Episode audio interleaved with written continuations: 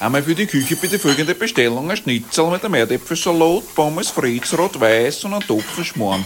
Und das Ganze Gewinn, besser heute wie morgen. Gewinn. Gastrogeheimnisse. Das ist das Einzige, der was in der Podcast von Gastronomie Gloria.at. zählt.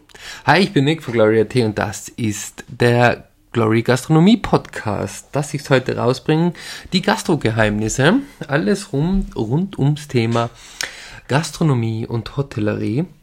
Und äh, wie versprochen, beginnt jetzt die Regelmäßigkeit des Podcasts wieder.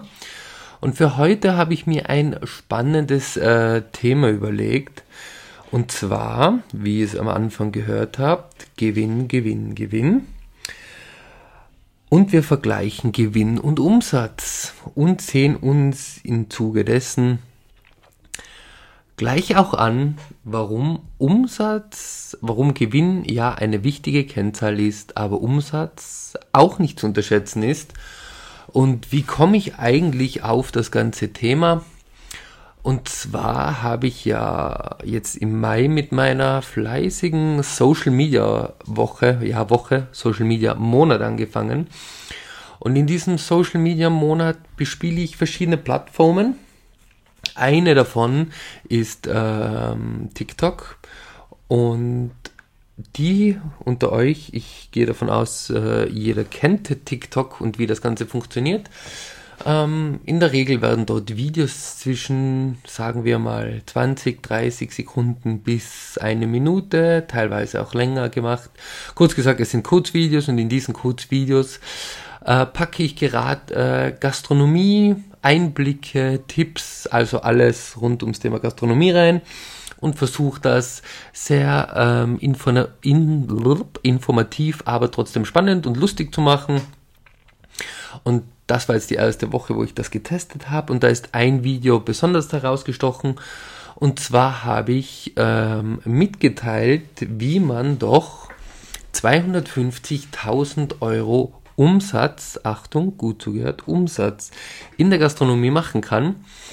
Und ähm, dazu gibt es ja nicht nur einen Weg, wie man diese, diese Umsatzgrenze erreichen kann, sondern es gibt wahrscheinlich aber Tausende. Aber ich hatte in diesem Video ein Beispiel genannt und zwar ähm, das einer äh, Pizzeria. Und zwar, wenn ihr, das, das Beispiel geht wie folgt. Wenn ihr wenn ich es noch, wenn ich's noch äh, herbringe, wenn ihr äh, 80 Pizzen am Tag verkauft und die zu circa 10 Euro, was bei uns ein guter Schnitt ist, also ich spreche hier von uns in äh, Tirol, ähm, kann man 10 Euro für eine Pizza verlangen. Wenn du dann eben 80 am Tag verkaufst und das 26 Tage im Monat, weil man ja beachten muss, dass ähm, auch in der Gastronomie, wenn es unüblich ist, aber auch dort hat man mal frei. Und ähm, ich hatte vier freie Tage gerechnet. Das heißt 26 Tage, an denen ihr diese Pizza verkaufen könnt, a 10 Euro, a 80 Stück. Und wenn ihr das auf 12 Monate ausrechnet, dann kommt ihr auf ähm, circa 250.000. So, das war das Beispiel in dem TikTok und dann auch in dem Reel auf Insta. Nebenbei, falls euch ähm, das ja interessiert, fleißige Zuhörer und ZuhörerInnen, schaut doch auch da mal in der Plattform rein. Heute mal ein bisschen Eigenwerbung. Ja, ähm, zurück zur Geschichte. Ich hatte dort ein Video gemacht und es ist relativ schwer in 60 Sekunden mh, genug Info reinzupacken. Das heißt, man muss sehr viel, viel, äh, zwei Sachen. Also zum einen will ich die Information reinbekommen und zum anderen soll das Ganze ja Spaß machen und unterhaltsam sein. Und äh, 60 Sekunden sind verdammt wenig Zeit, um natürlich dort jetzt ein vernünftiges Beispiel in der Form reinzubringen, dass man, dass man drauf eingehen kann. Also die Rechnung, die ich aufgestellt habe, stimmt ja soweit, die hat ja keine Fehler. Aber die äh, Kommentare und der Tenor gingen in die Richtung, dass das eine billige Rechnung ist, denn es zählt am Ende ja nur der Gewinn. Und wenn der nicht äh, hoch genug ist, dann kann man so viel Umsatz machen, wie man will. Und dann zählt es quasi nichts. So, das haben ganz, ganz viele geschrieben, dass Umsatz quasi eine uninteressante Kennzahl ist und haben dort zum einen kundgetan, ähm, ihre Expertise kundgetan, warum sie es besser wissen und zum anderen, warum ich äh, zu dem Thema anscheinend keine Ahnung habe. Und deswegen habe ich, mir doch gedacht, äh, wäre das jetzt interessant, dass wir äh, uns das Ganze doch nochmal genauer ansehen und warum ich zeigen will, dass Umsatz genauso eine wichtige Kennzahl ist wie auch der Gewinn. Dazu habe ich mir mal folgendes Beispiel überlegt, um mal dem Ganzen eine andere Perspektive zu geben. Und zwar überlegt euch folgendes. Ähm, zum einen wird der Gewinn deswegen immer äh, als die Kennzahl genommen, weil er quasi widerspiegelt, was am Ende wirklich übrig bleibt. Und zum anderen ähm, sollte diese Kennzahl, umso höher die natürlich ist, quasi den Erfolg widerspiegeln. Und bevor wir jetzt in die Thematik reingehen, ähm, möchte ich euch eben ein Beispiel nennen, wo sich das ganze Spiel etwas umdreht.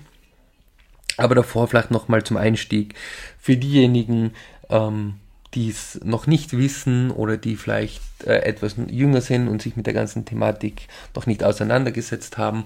Wie kann man denn eigentlich Gewinn und Umsatz unterscheiden?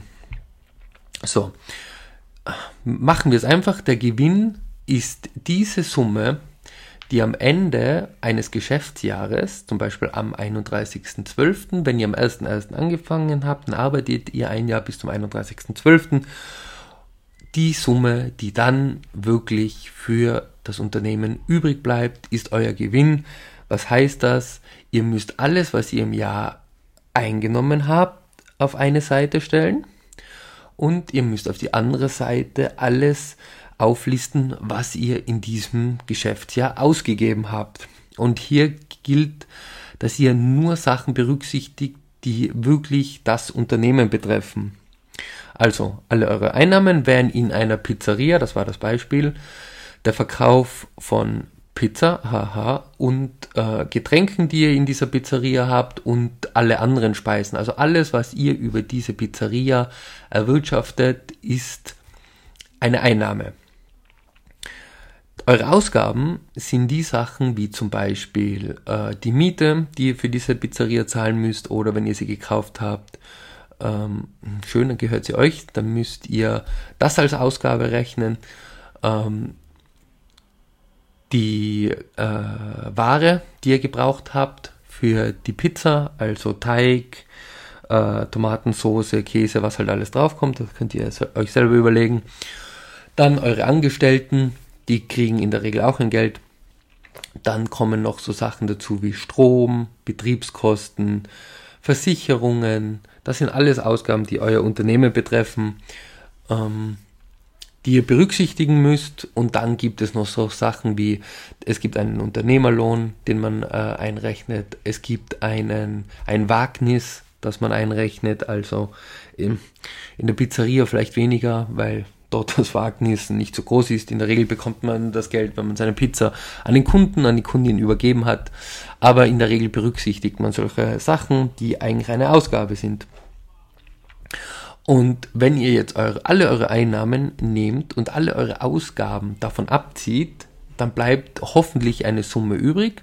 Sagen wir, ihr habt 100.000 Euro eingenommen und habt 90.000 ausgegeben in diesem Jahr. Dann habt ihr 10.000 Euro als Gewinn übrig. Vorsicht, dieser Gewinn ist aber dann noch nicht versteuert. Das kommt noch dazu, aber das ist jetzt für dieses Beispiel noch gar nicht so wichtig. Also das so die kurze Erklärung zu dem, was eigentlich der Gewinn ist. Der Umsatz ist die Summe, und das ist die, die ich hier in dem Video genannt habe, die eure Einnahmen betreffen. Und zwar alles, was ihr einnehmt, ist euer Umsatz. Das gilt aber nur äh, für Dinge, wie erkläre ich das jetzt einfach. Also nehmen wir einfach eure Pizzaverkäufe. Wie gesagt, diese 10 Euro für die Pizza, das ist Umsatz. Wenn ihr jetzt natürlich ähm, hergeht und nehmt einfach, weil ihr euch irgendjemand ähm, 1000 Euro schenkt und ihr packt die in eure Pizzeria rein, das ist kein Umsatz. den habt ihr nicht erwirtschaftet, sondern ist geschenktes Geld. Das kann man so nicht als Umsatz zählen, außer ihr kauft von diesen 1000 Euro jetzt Pizzen und ja, diese ganzen Pizzen. Egal, lassen wir das mal weg. Aber der Umsatz, kurz gesagt, sind eure Einnahmen in der Pizzeria, also der Verkauf der Pizza und der Getränke und der, keine Ahnung, Tiramisu und Co. und was ihr nicht noch vielleicht alles anbieten wollt. Und klar, diese Zahl sagt ja per se nicht, dass eure Pizzeria profitabel ist.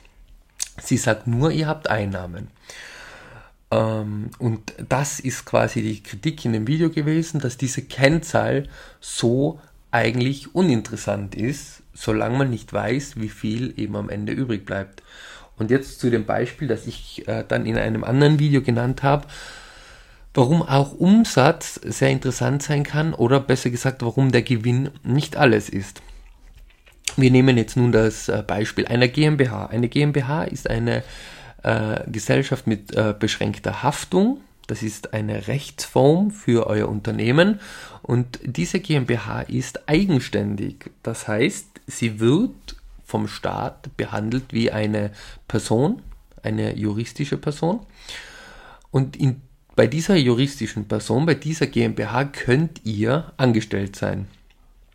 Ihr seid dort zum Beispiel äh, der handelsrechtliche Geschäftsführer und als handelsrechtlicher Geschäftsführer in dieser GmbH steht euch ein Gehalt zu. Und jetzt das folgende Beispiel. Wir bleiben bei der Pizzeria. Die Pizzeria macht äh, diesen Umsatz und jetzt bekommt ihr zum Beispiel als Geschäftsführer jedes Monat 2000 Euro netto ausgezahlt oder 3000 Euro netto. Also da könnt ihr jede beliebige Zahl einsetzen, die ihr wollt. Egal. Jedenfalls, ihr bekommt ein Gehalt. Dieser Gehalt ist, wie wir, äh, wenn wir an das vorige Beispiel denken, eine Ausgabe für die GmbH. Die Einnahmen wiederum, der Umsatz, ähm, also der Umsatz, die Einnahmen der GmbH werden auch wieder den Ausgaben gegenübergestellt. Und jetzt haben wir wieder dieses Beispiel. Äh, was bleibt denn jetzt am Ende wirklich übrig? Sagen wir, eben diese 250.000 waren euer Umsatz und die Ausgaben der GmbH sind 240.000, äh, nein, sagen wir 200, äh, 249.000. Am Ende vom Jahr bleiben euch also nur 1.000 Euro Gewinn vor Steuern übrig. Und das haben viele bekrittelt. Was soll ich denn machen, wenn ich 250.000 Euro Umsatz mache, aber am Ende bleiben dann 1.000 Euro übrig. Das, dieses Geschäft, kleiner Versprecher wieder, dieses Geschäft ist somit nicht lukrativ. Stimmt aber nicht, denn ihr habt ja als Geschäftsführer im Monat 2000 Euro netto erhalten, auf 12 Monate gerechnet, habt ihr 24.000 Euro euch ausbezahlt, ohne jetzt ein Urlaubs- oder Weihnachtsgeld. Das würden 10% ähm, vom Umsatz der GmbH entsprechen, so circa. Und damit war das ein sehr wohl lukratives Geschäft für euch, denn ihr habt im Monat, heute aber, ihr habt im Monat 2000 Euro gehabt und habt euch ja was ausgezahlt. Am Ende bleibt natürlich nur für die GmbH ein Tausender übrig, aber who cares? Ihr habt euer Gehalt erhalten. Wen sollte das mehr betreffen? Mehr betreffen sollte das die Gesellschafter der GmbH, den Leuten, denen die GmbH gehört, die keinen Gehalt erhalten, weil die werden in der Regel ähm, profitieren nur von der Gewinnausschüttung und wenn der natürlich niedrig ist, ähm, dann kriegen die wenig ausgeschüttet. Aber für euch selbst hat es per se keinen Einfluss. Und deswegen wollte ich jetzt mal dieses Thema aufgreifen, weil ähm, das muss man ein bisschen differenzierter sehen und das, äh, klar, was erwarte ich mir in einem TikTok, ähm, wird das natürlich nicht gemacht. Da wird einfach mal drauf losgeschossen und ähm, mal geguckt, was am Ende rauskommt.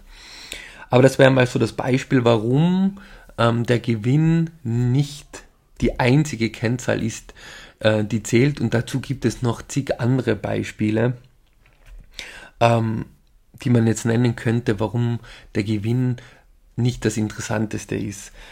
Wenn man, wenn man sich andere Unternehmen anschaut oder viele Unternehmen, auch große Unternehmen, da gibt es einige, die machen ganz, ganz niedrige Gewinne oder gar, teilweise gar keinen Gewinn oder auch mal Verluste. Aber stört das diese Betriebe? Nein. Und zwar, wenn ihr hohe Gewinne erwirtschaftet, müsst ihr auch hohe Steuern zahlen.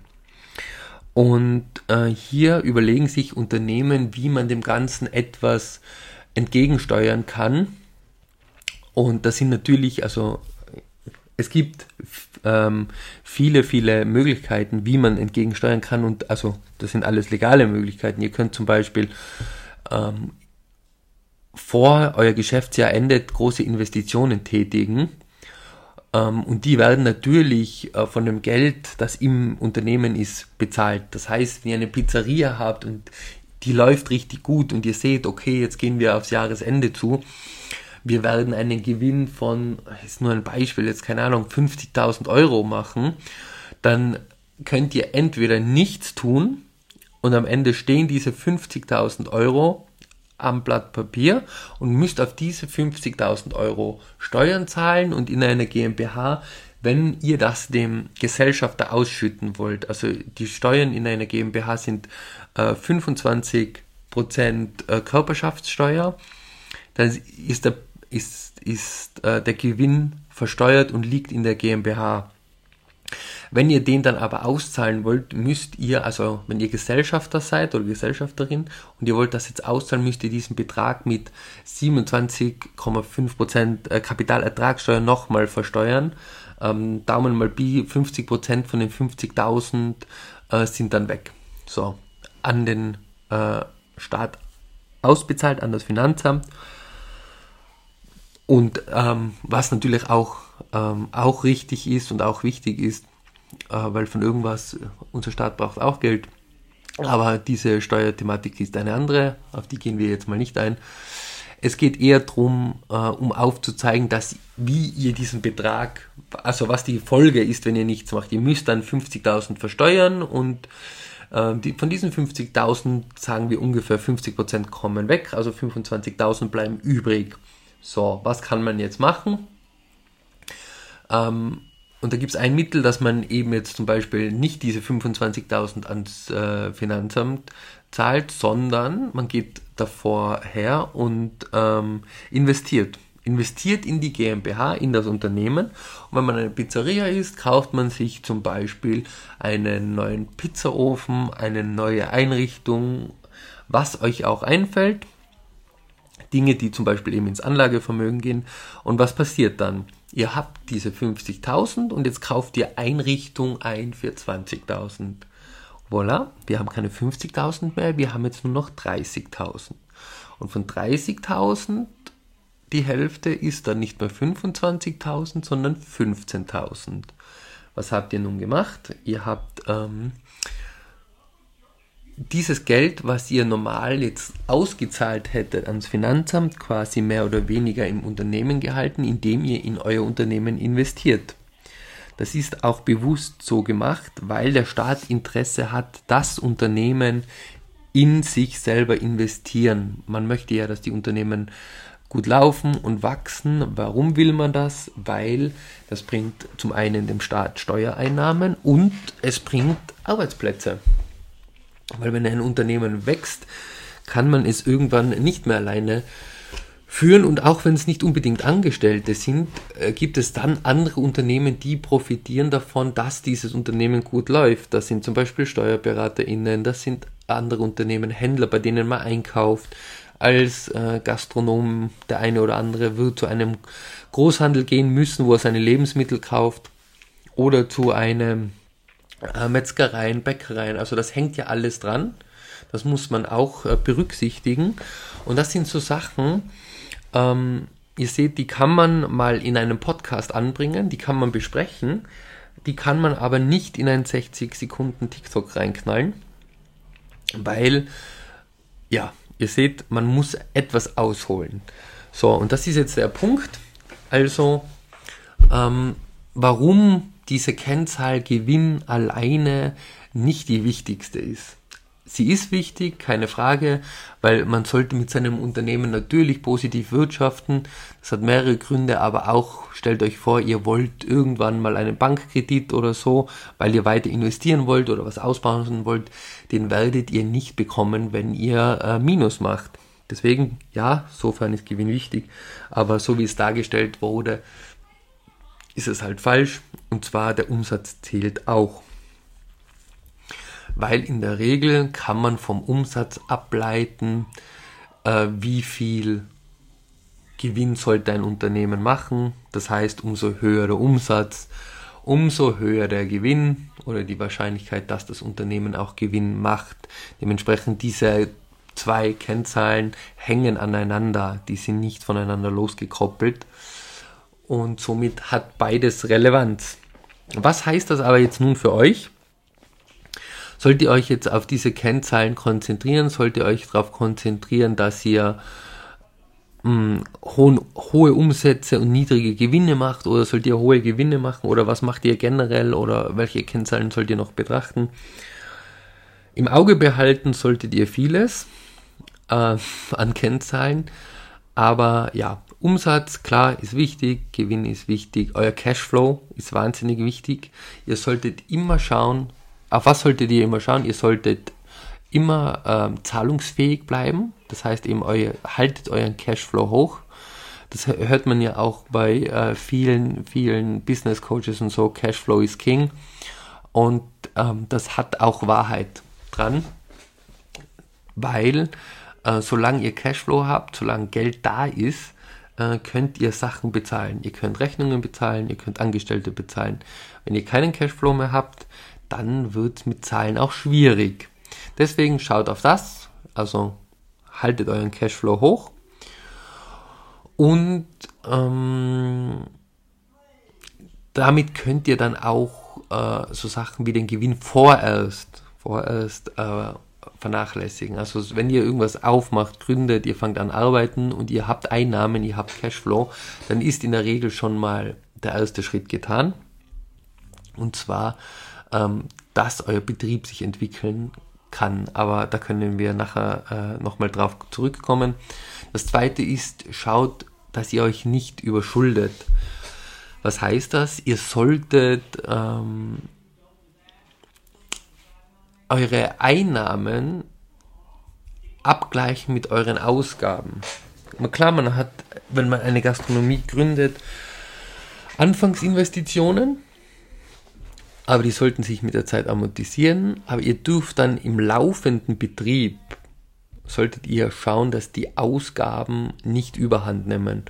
Und zwar, wie, wie kommt man denn in so eine Überschuldung rein? Weil Ihr könntet natürlich sagen, ja, wenn ich jetzt, ich kann ja nur das Geld ausgeben, was ich habe, oder meinen Cashflow quasi auf Null reduzieren, also alles, was an Cashflow reingeht, geht sofort wieder raus und mehr kann ich doch nicht ausgeben.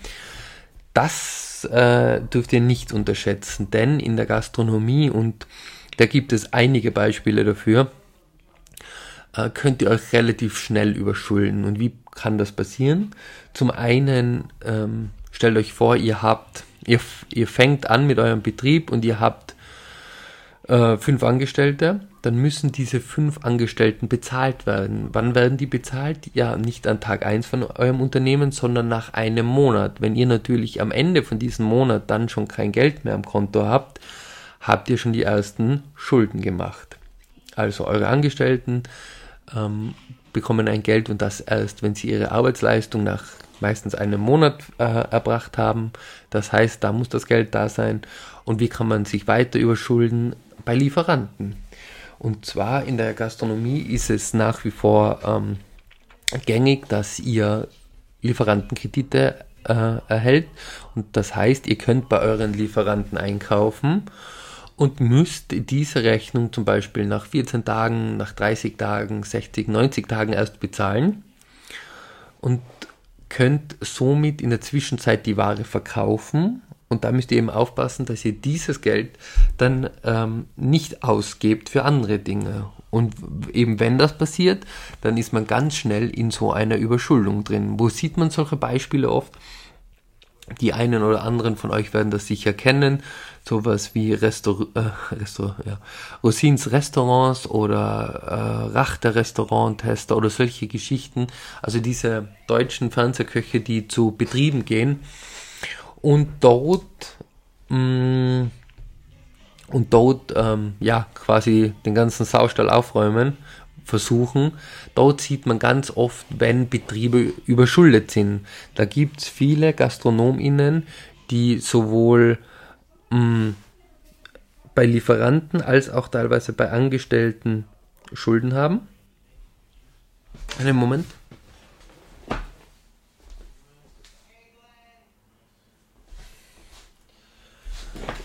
Kurze Unterbrechung. Jetzt geht's wieder. Ähm, die bei Lieferanten Schulden haben oder bei Angestellten Schulden haben und dementsprechend äh, haben die zum Beispiel 10, 20, 50, 80, 100.000 Euro und eigentlich sind die überschuldet, wenn ihre Einnahmen, die dem, dem Schuldenberg gegenüberstehen, so niedrig sind, dass dieser Schuldenberg nicht in naher Zukunft abgebaut werden kann. Also deswegen zusammenfassend zwei Kennzahlen Cashflow hochhalten, damit das ihr zahlungsfähig bleibt und schauen, dass ihr euch nicht überschuldet. Ganz, ganz wichtig. Und dann, äh, wenn ihr diese zwei Parameter im Auge behaltet, ist vorerst äh, Umsatz und Gewinn sind das nicht die wichtigsten Kennzahlen, sondern die anderen sind für das operative Geschäft, das Tagesgeschäft um einiges, einiges wichtiger, weil wenn die zwei stimmen, dann könnt ihr euch auch sicher sein, dass am Ende der Umsatz und der Gewinn stimmt.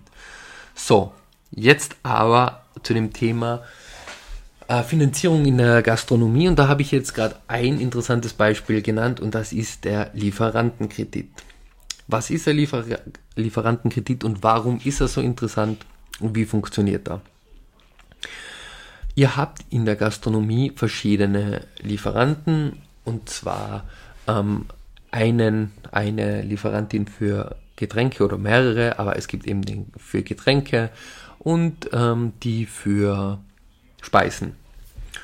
Und dort gibt es jetzt die verschiedensten Modelle. Wenn wir zum Beispiel eine Brauerei nehmen, eine Getränkefirma, wenn das eine größere ist, gibt es von diesen Brauereien folgende Modelle.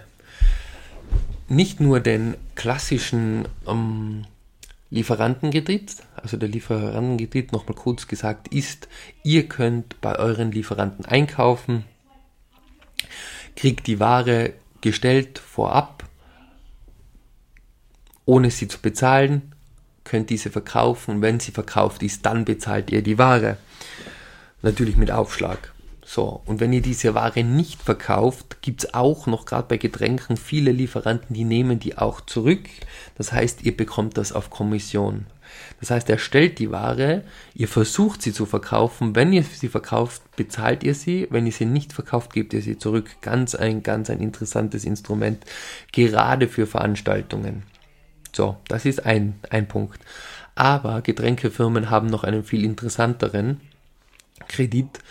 Und zwar könnt ihr zum Beispiel bei einer Bierfirma mit dieser Bierfirma folgenden Deal aushandeln. Ihr sagt, ihr kauft bei der Bierfirma eine gewisse Hektoliter Anzahl an Bier.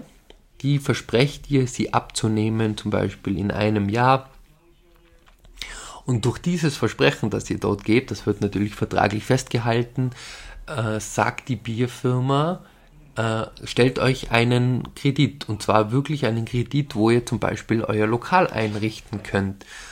Das gibt es jetzt in verschiedensten Formen. Es gibt entweder stellt euch die äh, Getränkefirma Einrichtung, Liegestühle, Sonnenschirme, solche Sachen sind ganz beliebt. Sie, oder sie richten das Lokal ein oder ihr bekommt eben quasi diesen äh, Geldwert, zum Beispiel 50.000 Euro zur Verfügung, mit dem ihr dann das Lokal selbst einrichten könnt, aber oder ähm, ein Lokal kaufen oder also da gibt es äh, zig Varianten. Ihr könnt das, bleiben wir beim Beispiel mit Einrichten, ihr könnt das dann einrichten. Natürlich gehört dann der Getränkefirma die ganze Einrichtung etc. Ähm, aber die bezahlt das vorab. Das heißt, die richtet euch das Lokal ein Ihr verpflichtet euch von denen das Bier zum Beispiel zu kaufen und dann könnt ihr anfangen arbeiten und habt zu diesem Zeitpunkt selbst eigentlich noch keinen Euro ausgegeben. Warum ist dieses Modell interessant? Zum einen, weil ihr braucht selbst kein Geld und ihr braucht keinen Kredit von einer Bank und ihr werdet auch nicht so durchleuchtet wie bei einer Bank. Was ist der große Nachteil? Dass dieser Kredit relativ teuer ist. Wenn man es jetzt umrechnet ähm, auf einen Bankkredit mit Zins, dann ist das ein relativ teurer Kredit und ähm, was dazu kommt, ihr verspielt einen ganz, ganz großen Vorteil, wenn ihr so einen Kredit annehmt, und zwar eine Preisreduktion auf die Liste des Getränkeherstellers oder Getränkelieferanten. Was heißt das? Wenn jetzt in der Preisliste vom Getränkelieferanten drin steht, ein Liter, ein halber Liter Bier kostet einen Euro, ist jetzt nur ein Beispiel. Ein halber Liter Bier kostet einen Euro. Ähm, würdet ihr beim, wenn ihr den Lieferantenkredit annehmt, diesen einen Euro bezahlen. Wenn ihr sagt, nein, ich brauche keinen Lieferantenkredit, ich brauche keine Goodies von dieser Getränkefirma, ich will nur dieses Getränk, ich verpflichte mich nicht ähm, nur dieses Getränk zu nehmen, sondern ich will einfach das nur kaufen, dann bekommt ihr einen Cut auf die Preisliste und der ist kann sein 15, 20, 30 Prozent, das kommt auf den Getränkelieferanten her und dann kostet der halbe Liter Bier nicht mehr einen Euro, sondern dann kostet er vielleicht nur mehr 70 Cent. Und das heißt, für jeden halben Liter Bier, den ihr verkauft, habt ihr 30 Cent mehr, der, die euch übrig bleiben. Und das ist nicht zu unterschätzen. Also hat beides äh, Vorteile, aber auch Nachteile. Das sollte man berücksichtigen, ist aber für jemanden, der sich jetzt nichts angespart hat und ein ähm, mittleres bis großes äh, äh, Lokal aufmachen will, sicher eine Überlegung wert. Ja, das ist eine Möglichkeit, eben der Lieferantenkredit oder noch spezifischer, der von der Getränkefirma ähm, quasi umgangssprachlich Bier, Bierkredit. Ähm, eine andere Möglichkeit ist eben der reine Lieferantenkredit in einer Form von, von Ware, die ihr dann aber auch bei ähm, Herstellern für eure Speisen bekommt. Also das kann der Metzger sein, das kann der Bäcker sein, die euch sagen, ihr bekommt eine monatliche Rechnung und die müsst ihr dann bezahlen und habt dann somit 30 Tage Zeit, diese Rechnung zu begleichen und habt aber in der Zwischenzeit schon die Ware. Natürlich könnt ihr diese Ware nicht mehr zurückgeben, ist aber unerheblich, weil ihr sie ja hoffentlich dann braucht. So könnt ihr ähm, relativ schnell in der Gastronomie Fuß fassen und ähm, da hatte ich selbst schon einige Beispiele, wo Leute, die äh, Quereinsteiger in der Gastronomie waren, die sind zu mir gekommen, die wollten sich eine Schirmbar zum Beispiel kaufen hatten kein Eigenkapital, hatten nur einen guten Standort, das war alles, was sie hatten, keine Ahnung von der Gastronomie. Und ähm, für die hat eine große Brauerei die Bar bezahlt. Ja, und äh, aus der haben sie auch was gemacht, läuft gut nach wie vor. Und ja, mit Null gestartet und sich was aufgebaut. Also behalte das im Hinterkopf, weil das für die Gastronomie eines der interessantesten Instrumente ist, äh, sich zu finanzieren. Was gibt es noch für Möglichkeiten? Eine weitere ist neben dem Lieferantenkredit und Bierkredit äh, natürlich klassisch die Bank, aber die hat auch wieder Vor- und Nachteile bei einer Neugründung von einer Bank einen Kredit äh, zu bekommen, da müsst ihr selbst eine gute Bonität haben, selbst was angespart haben und dann müsst ihr ein richtig, richtig, richtig gutes Konzept vorlegen, warum denn der Laden läuft, wie er läuft oder laufen sollte. Das können wir auch dann in einem eigenen Podcast mal besprechen, wie sowas aussehen sollte, so ein Businessplan. Und was ist da ganz wichtig? Äh, wichtig sind die Punkte, die die Bank interessiert. Ich habe äh, schon Konzepte gesehen, die sind wirklich nett geschrieben und da ist alles berücksichtigt bis zum letzten Vorhang, der im Lokal hängt. Aber meistens interessiert ähm, die Bank zwei Sachen, äh, Soft Facts und halt die Hard Facts. Die Hard Facts sind die reinen Zahlen. Das heißt, wie schnell bekommen Sie Ihr Geld inklusive Zins zurück? Und ähm, wie hoch ist eure Ausfallswahrscheinlichkeit. Und da müsst ihr nachweisen, dass die Ausfallswahrscheinlichkeit relativ gering ist und ähm, dass die Bank ähm, ihr Geld schnell oder zumindest eben konstant zurückbezahlt äh, kommt. Und da ist Verlässlichkeit ist da der, der Schlüssel zum Erfolg und zwar möchte die Bank pünktlichere Rückzahlungen haben und möchte sehen, dass ihr ein niedriges Risiko seid. Wann seid ihr ein niedriges Risiko? Ähm, zum Beispiel, wenn ihr ein, eine Gastronomie in einer guten Lage bekommt, wo vielleicht schon davor ein Lokal drin war, das auch gute Zahlen hat. Wenn ihr zum Beispiel ein Lokal übernehmen könnt, fragt nach den Geschäftszahlen vom Vorbesitzer und wenn die positiv sind und ihr geht mit dem zur Bank, ist das schon mh, hm, vertrauensbildend, da die Bank äh, sieht, okay, in dieser Lage hat das schon mal funktioniert. Sollte das nicht da sein, müsst ihr euch auf Sachen konzentrieren, die der Bank das beweisen. Also habt ihr die Durchlaufzahlen, die Laufkundschaft in der Lage, wo ihr seid, weil ihr könnt natürlich sagen, ihr habt jetzt, bleiben wir wieder beim Beispiel mit der Pizzeria, ihr habt äh, ein tolles Konzept für die Pizzeria und ihr macht am Tag, äh, keine Ahnung, 2000 Euro Umsatz so habt ihr euch das äh, durchgerechnet und das ist die Prognose, aber dann wird eine Frage sein, ja, woher kommen denn diese 2000 Euro? In was für einer Lage seid ihr? Gehen da so viele Leute vorbei, dass ihr diese 2000 Euro überhaupt machen könnt? Das müsst ihr ja berücksichtigen. Das sind so Dinge, also bei den Hard Facts, ähm, Zahlen liefern, wann, wie, mit, wie hoch sind sie, wann kann man mit der Rückzahlung rechnen und untermauert das mit mit allem, was so drumherum passiert, können so viele Leute in euer Lokal überhaupt gehen? Geben die überhaupt so viel Geld aus? Könnt ihr die Preise, die ihr veranschlagt habt, äh, verlangen? Und, und, und. Aber wie gesagt, das wäre für ein eigenes Video eigentlich ein Thema. Was sind so die Soft Facts?